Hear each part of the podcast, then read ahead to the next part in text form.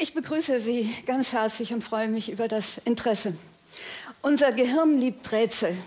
Und ich vermute, ganz vielen Menschen geht es so. Und ich denke, vor allem Wissenschaftlern geht es so. Wir lieben es, Rätsel zu lösen. Und zu den größten Rätseln der heutigen Astronomie gehört das Rätsel der schwarzen Löcher. Wie funktionieren sie? Welche Physik gilt dort? Sie und ich, wir sind vertraut mit dem Begriff der schwarzen Löcher. Zum Beispiel aus Kinofilmen und wie gerade gehört aus Star Trek. Hollywood scheint ganz genau zu wissen, wie schwarze Löcher funktionieren und wie sie aussehen.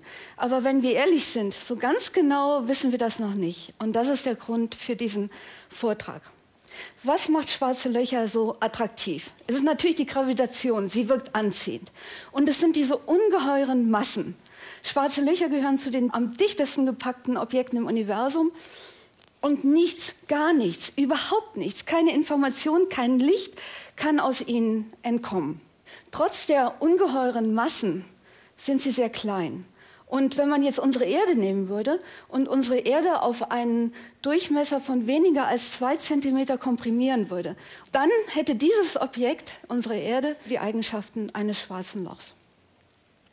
Die Geschichte der schwarzen Löcher beginnt mit Einsteins allgemeiner Relativitätstheorie. Und diese Theorie beschreibt die Gravitation als den Zusammenhang zwischen Energie und Materieinhalt des Universums auf der einen Seite und der Krümmung der Raumzeit auf der anderen Seite. Also Materie krümmt die Raumzeit.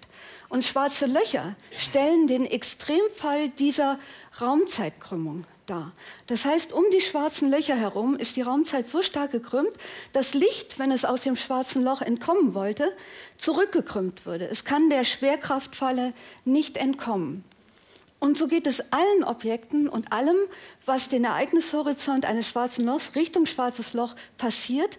Der Ereignishorizont ist quasi der äußere Rand eines schwarzen Lochs. Er ist nicht sichtbar und er kann problemlos überquert werden, jedenfalls wenn das richtig ist, was uns die äh, momentanen Theorien sagen. Wir haben Hinweise auf die Existenz schwarzer Löcher im Kosmos gefunden. Zum Beispiel die Kollegen, die jüngst die Gravitationswellen detektiert haben. Diese Gravitationswellen werden vermutlich ausgesandt, wenn zwei stellare schwarze Löcher mit den Massen von circa, jeweils circa 30 Sonnenmassen miteinander kollidieren und verschmelzen. Die Sonne hat eine Masse von 2 mal 10 hoch 30 Kilogramm und das sind 333.000 Erdmassen. Die stilleren schwarzen Löcher, die habe ich gerade erwähnt, die entstehen vermutlich am Ende eines Sternlebens. Also Sterne, so etwas wie unsere Sonne, die strahlen aufgrund der Kernfusionsprozesse in ihrem Innern. Und wenn dieser Brennvorgang endet, dann ist es möglich, dass diese Sterne unter der eigenen Schwerkraft kollabieren und dadurch kann ein stillares schwarzes Loch entstehen. In unserer Galaxie und in anderen Galaxien wissen wir, gibt es ganz viele äh, von diesen Sternen. Und in unserem Universum gibt es ganz viele Galaxien. Wir gehen davon aus, dass äh, es auch ganz viele stillare schwarze Löcher in unserem Universum geben muss. Das sind aber nicht die einzigen schwarzen Löcher. Astronomen haben eine weitere Variante der schwarzen Löcher im Kosmos ausgemacht. Das sind die Superschwergewichte unter den schwarzen Löchern. Die finden sich in den Zentren von Galaxien und die können Massen von Millionen bis Milliarden Sonnenmassen aufweisen. Diese Art von supermassiven schwarzen Löchern sind es auch, die meine Kollegen und mich am Max-Planck-Institut für Radioastronomie in Bonn ganz besonders faszinieren und die wir erforschen wollen. Ich hatte vorhin gesagt, diese supermassiven schwarzen Löcher finden sich in den Zentren von Galaxien. Und das ist wichtig, weil wir im Moment davon ausgehen, dass diese supermassiven schwarzen Löcher vielleicht gemeinsam mit den Galaxien entstanden sein könnten. Und wir denken, dass sie eine ganz wichtige Rolle bei der Entwicklung von Galaxien spielen. Also wir sprechen auch davon, dass schwarze Löcher und Galaxien sich im Tandem entwickelt haben. Unsere eigene Heimatgalaxie, die Milchstraße, auch die beherbergt in ihrem Zentrum ein supermassives schwarzes Loch. Auf das komme ich gleich noch zu sprechen. Aber zu der Frage, warum vertut man seine Zeit damit, etwas beobachten zu wollen, was man nicht beobachten kann? Dafür muss ich etwas weiter ausholen. Unsere Welt im Großen wird bestimmt durch die Regeln der Gravitation. Also die Bewegung der Planeten, der Galaxien, der Galaxienhaufen. Hier spielt die Gravitation die ganz, ganz wichtige Rolle. Anders sieht es aus in der Welt des Kleinen, im atomaren Bereich. Hier ist das Reich der Quantenphysik. Und bei schwarzen Löchern hat man jetzt beides. Man hat diese enormen Massen auf sehr kleinem Raum. Also bedeutet das jetzt, dass man für die korrekte physikalische Darstellung der schwarzen Löcher sowohl die Gravitation als auch die Quantenphysik benötigt? Die Regeln der Gravitation werden beschrieben durch Einsteins allgemeine Relativitätstheorie. Und Einsteins Gleichungen gelten für den Außenraum eines schwarzen Lochs ganz hervorragend, also für den Ereignishorizont und den Bereich drumherum. Und Sie erinnern sich, der Ereignishorizont ist der Bereich, den Sie auf gar keinen Fall unter keinen Umständen ähm, überschreiten sollten, weil es, wie gesagt, es gibt kein Zurück. Aber wie sieht es jenseits des Ereignishorizonts aus? Wie geht es hinter dem Horizont weiter? Niemand weiß es. Hier haben Einsteins Gleichungen keine Aussage mehr. Sie sind nicht mehr gültig. Und hier beginnt die eigentliche Faszination des Themas schwarze Löcher. Welche Physik gilt jenseits des Ereignishorizonts, dort wo Einsteins Gleichungen nicht mehr gelten? Ist es die Quantenphysik oder benötigen wir eine Vereinheitlichung von Quantenphysik und allgemeiner Relativitätstheorie, der beiden großen physikalischen Theorien des 20. Jahrhunderts, in einer sogenannten Theorie der Quantengravitation, die es aber noch nicht gibt? Das sind die spannenden Fragen. Und ich werde häufig gefragt, und das passiert wirklich sehr, sehr häufig, warum kümmern Sie sich um etwas, was man nicht beobachten kann? Es gibt auch andere spannende Themen, die man sehen kann. Aber ich denke, so funktioniert der Mensch nicht.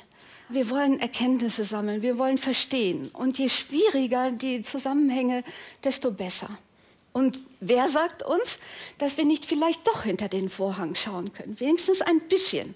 Und es wäre ja möglich, dass jemand ein physikalisches Schlupfloch übersehen hat. Schwarze Löcher könnten der Schlüssel zu einer neuen Physik sein. Die Geheimnisse des Universums lüften. Darum geht es eigentlich. Und das ist das unglaublich Spannende und Faszinierende an schwarzen Löchern. Sie haben bereits von einer Möglichkeit gehört, den schwarzen Löchern auf die Spur zu kommen. Das sind die bereits erwähnten Gravitationswellen. Aber wir sind Menschen und wir wollen Bilder. Und insbesondere wollen wir einen Schnappschuss aus der direkten Umgebung des Ereignishorizonts eines schwarzen Lochs. Nicht nur um zu wissen, wie es aussieht, wo die Gravitation extrem stark wirkt, sondern um aus den Wirkungen der Gravitation auf die korrekte physikalische Theorie schließen zu können. Jetzt können Sie sagen, wie kann man ein Objekt beobachten, was nicht strahlt? Aber es gibt da die Möglichkeit und das ist, wenn das schwarze Loch gefüttert wird. Ein schwarzes Loch, was gefüttert wird, nennen wir ein aktives schwarzes Loch. Und das Futter kommt aus der Galaxie, aus der das schwarze Loch umgebenden Galaxie. Und das Futter kommt von Sternenüberresten, von Sternwinden, von Kometen. Und dieses Material sammelt sich auf einer Scheibe um das schwarze Loch und es fällt aus der Scheibe in das schwarze Loch. Und das nennt man Füttern. Und der interessante Punkt ist, dieses Material heizt sich auf, es strahlt und ist damit sichtbar. Das heißt, die direkte Umgebung des schwarzen Lochs könnte sichtbar sein. Und in dieser hellen Umgebung gibt es einen Bereich, der aufgrund der Gravitation dunkel ist. Und das ist das, was uns interessiert. Dieser Bereich, den nennen wir den Schatten des schwarzen Lochs. Und dieser Schatten des schwarzen Lochs, das ist es, was wir beobachten wollen. Das hat bloß einen gewaltigen Haken. Dieser Schatten des schwarzen Lochs ist klein, verdammt klein. Und jetzt ist die Frage, wie kann man so etwas Kleines überhaupt beobachten? Nun, zunächst einmal suchen wir uns den größten Ereignishorizont eines schwarzen Lochs am Himmel überhaupt aus. Und da müssen wir nicht ganz so weit gucken. Also ich sage jetzt nicht ganz so weit. Für Astronomen ist das wirklich nicht ganz so weit. Es ist im Zentrum unserer eigenen Milchstraße und zwar in 26.000 Lichtjahren Entfernung. Ist ja nichts. Da befindet sich das Zentrum unserer Milchstraße ebenfalls ein supermassives schwarzes Loch mit vier Millionen Sonnenmassen. Und ähm, trotzdem ist es klein. 22,5 Millionen Kilometer. Das klingt jetzt nach viel, aber das ist so ungefähr der Abstand äh, zwischen Sonne und Merkur, also übersetzt in unser Planetensystem. Und da ist wirklich nicht viel Platz für vier Millionen Sonnen. Also, diese Art der Beobachtung ist eine enorme Herausforderung an die Beobachtungstechnik. Und im Grunde benötigen wir ein Riesenteleskop, um diese Bereiche darstellen zu können. Aber ein solches Riesenteleskop ist technisch nicht machbar. Was wir machen, wir nutzen einen Trick. Und ich mag diesen Trick immer noch. Wir schalten Radioteleskope auf der ganzen Welt, auf verschiedenen Kontinenten zusammen und synthetisieren damit ein virtuelles Riesenteleskop mit Erddurchmesser. Und das gelingt mit der Radiointerferometrie mit sehr langen Basislinien. Und ähm, damit erreichen wir die höchste Auflösung in der Astronomie und können Strukturen, die so klein sind wie um den Ereignishorizont herum und den Schatten des schwarzen Lochs, hoffentlich darstellen. Diese Beobachtungen laufen weltweit unter dem Titel Event Horizon Telescope Project. Und es ist eine internationale Kollaboration von Wissenschaftlern und es ist auch eine interdisziplinäre Kollaboration, weil ganz viele Kollegen aus dem Bereich der Technik, aus der beobachtenden Astronomie, aus dem Bereich der relativistischen Simulation, aus dem Bereich der theoretischen Physik miteinander kollaborieren, um dieses äh, zu schaffen. Die jüngsten Daten, die jüngsten Aufnahmen wurden im April 2018 aufgenommen und die Daten werden gerade ausgewertet. Im Idealfall werden wir, wenn wir alle Daten ausgewertet haben werden, sagen können, ob wir den Schatten des schwarzen Lochs detektiert haben werden.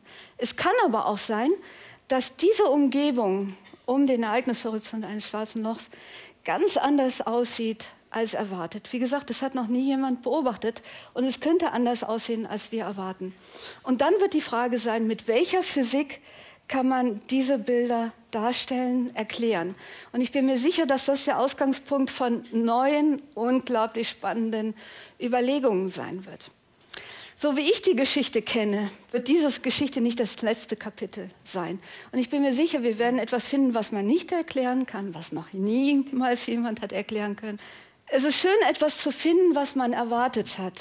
Aber ich glaube, es ist noch schöner, etwas zu finden, was man nicht erwartet hat. Und wenn Sie mich fragen und was ich mir wünschen würde, also ich mag Paradigmenwechsel unglaublich gern. Ich bedanke mich ganz herzlich für Ihr Interesse und Ihre Aufmerksamkeit.